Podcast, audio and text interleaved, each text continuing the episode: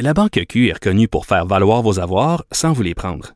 Mais quand vous pensez à votre premier compte bancaire, tu sais, dans le temps à l'école, vous faisiez vos dépôts avec vos scènes dans la petite enveloppe. Hmm, C'était bien beau. Mais avec le temps, à ce compte-là vous a coûté des milliers de dollars en frais, puis vous ne faites pas une scène d'intérêt. Avec la Banque Q, vous obtenez des intérêts élevés et aucun frais sur vos services bancaires courants. Autrement dit, ça fait pas mal plus de scènes dans votre enveloppe, ça. Banque Q. Faites valoir vos avoirs. Visitez banqueq.ca pour en savoir plus. On est de retour pour la chronique politique avec Emmanuel Traverse. Bonjour Emmanuel. Bonjour. Alors, discours du trône, là, nous, dans les médias, on aime ça quand il y a une excitation. Est-ce qu'on pourrait repartir en élection? Est-ce que tous les partis d'opposition pourraient... Euh, on n'aura pas ça cette année, là, hein? Non, c'est réglé. C'est déjà Ça réglé? pris, euh, ça a pris 10 minutes de scrum euh, du chef du Bloc québécois et François Blanchette qui, pour régler tout suspense, mélodrame ou quoi que ce soit, donc euh, le gouvernement euh, Trudeau va sera euh, appuyé, aura la confiance de la Chambre grâce, entre autres, à l'appui du Bloc québécois. Puis on attend de voir quel sera le verdict du, du NPD. Essentiellement, Ça change plus rien. Dans le fond, le NPD, ça change plus rien dans la mesure où, avec le bloc, M. Trudeau en a assez pour faire passer son discours. Oui, pourquoi? Parce que essentiellement, là, pour monsieur, madame, tout le monde, là, dans, le, le discours du trône reprend à peu près les grands engagements électoraux du Parti libéral. Donc, changement climatique, euh, tarification du carbone, habitation éco-énergétique, euh, planter des arbres, après ça, la réconciliation avec les Autochtones, des cibles pour l'eau potable, baisse d'impôts pour la classe moyenne, augmentation du régime de pension du Canada, salaire minimum fédéral, les services de garde, la téléphonie, euh, investir en santé pour qu'il y ait plus de médecins, bannir les armes d'assaut, tout ce dont on a discuté. Puis le discours du trône est drapé là, de beaux, beaux discours là, sur la main tendue, travailler avec le Parlement, réceptif aux idées des autres. Donc, c'est tout ce qu'il fallait faire. Mais dans le contexte actuel, M. Trudeau était quand même obligé de mettre une petite phrase sur euh, le pétrole. On s'entend, et l'Ouest canadien, mais ils ont été assez habiles. Ils n'ont pas mis le mot pétrole dans le discours.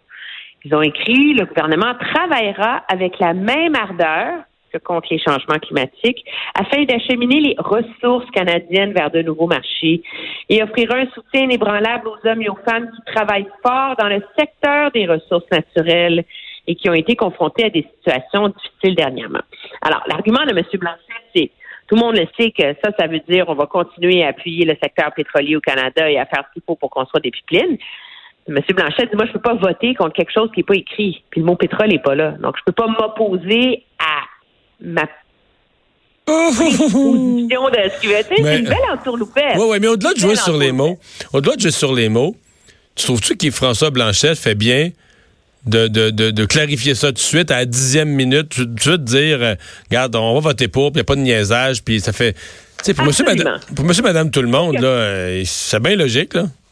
Non, puis c'est très logique. Me- Monsieur Blanchet dit la réalité, c'est qu'il y a des avenues dans le discours du trône qui permettent au Québec de faire des gains. Et les sujets délicats, le gouvernement a été habile et il a mis des mots vagues qui veulent tout dire et rien dire à la fois. Il dit objectivement, moi je vois là-dedans des éléments avec le- lesquels le Bloc québécois peut travailler. Il y a des poignées là, pour les aînés, les agriculteurs, les changements climatiques. Il y a beaucoup d'inquiétudes, mais là, on va pas faire semblant, là. Il dit de menacer une élection. Puis il y a une très belle phrase. Il dit, il dit c'est, un peu comme quand on dit que tout le monde veut aller au ciel, mais personne veut mourir. Alors, on va pas faire semblant qu'on veut une élection. Il dit, on va prendre ce qu'il y a là-dedans pour talonner le gouvernement, pour avancer nos dossiers, puis on mènera les batailles qu'on mènera, tu sais. Alors, je pense qu'il y a comme une, une honnêteté intellectuelle là, qui est quand même un peu rafraîchissante là, face à ça. Là. Il y a personne qui ne saura pas faire semblant de vouloir aller en élection. Là. Ben. Les vraies batailles vont se être menées sur quoi? Sur les projets de loi, sur euh, sur les, les, les budgets, sur la mise en œuvre des intentions du gouvernement. Là, sais. Euh, Donc, là, euh, je, réfléchis en même temps qu'on se parle, mais est-ce que Yves-François Blanchette complique... Parce que là, il parle avant. Est-ce qu'il complique pas un peu la vie de Jack Metzing? Parce que si Jack Metzing sort, puis il appuie lui aussi, euh, on s'en fout un peu, ça change plus rien, appuie lui aussi le discours du trône. Euh, S'il l'appuie pas, puis, tu sais, je veux dire, on va tous se dire, bah oui, t'aurais-tu vraiment voulu des élections? Tu profites, tu profites. On pourrait dire ça. Moi, je vais te dire, M. Singh avait quand même tracé une ligne dans le sable beaucoup plus précise que celle de M. Blanchette sur la question du discours du trône.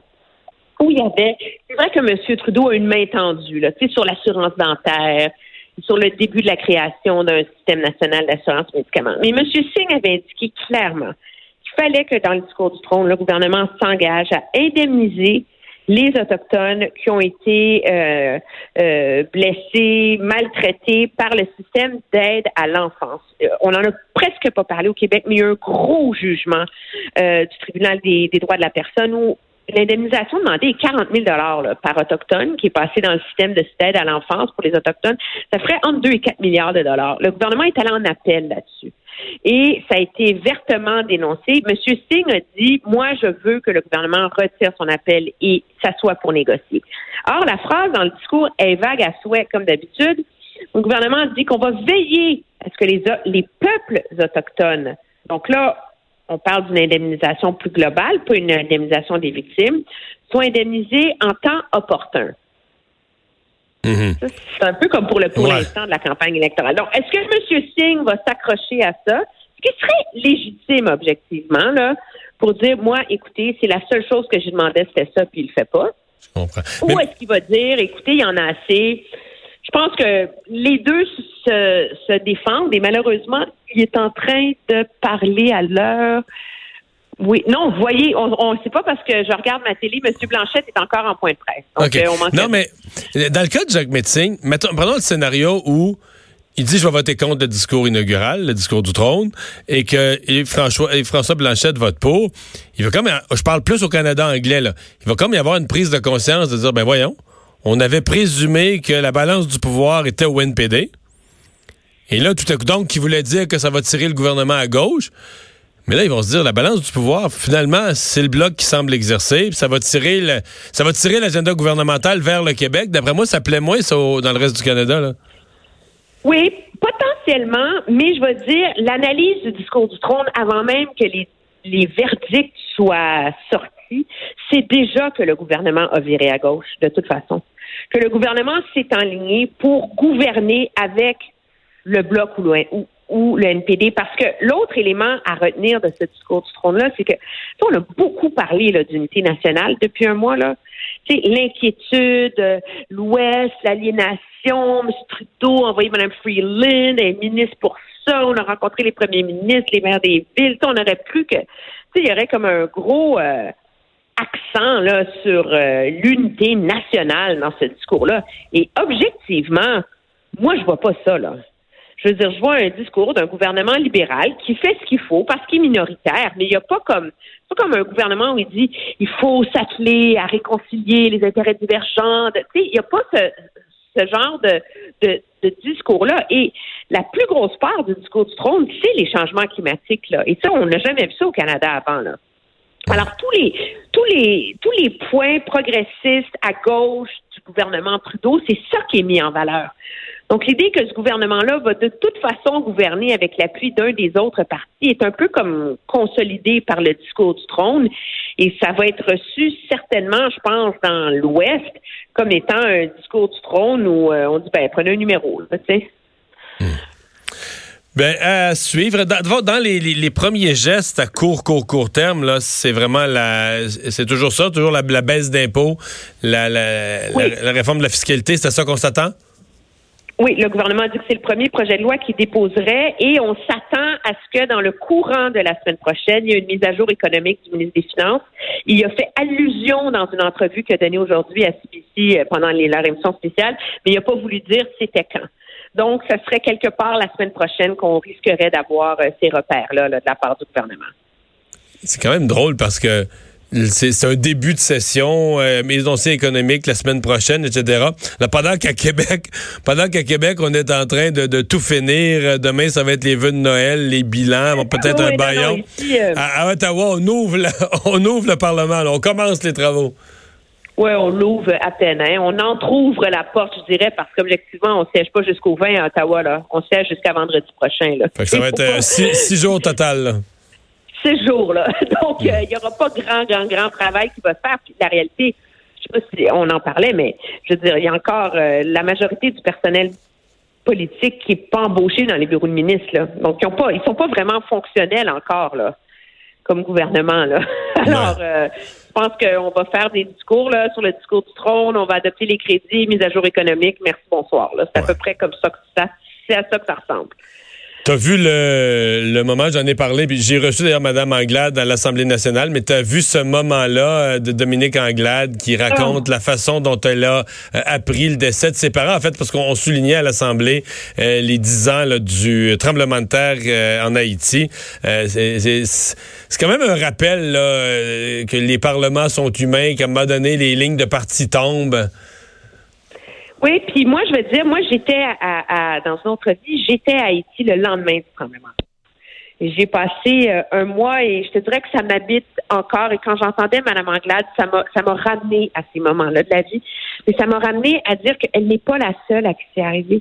Tu sais, Mario, pendant un an, deux ans après le tremblement de terre, des Haïtiens m'arrêtaient dans la rue pour me dire que c'est en regardant les reportages aux nouvelles, dans mes reportages, qu'ils apprenaient que des gens de leur famille étaient encore en vie parce qu'ils les avaient vus dans des images.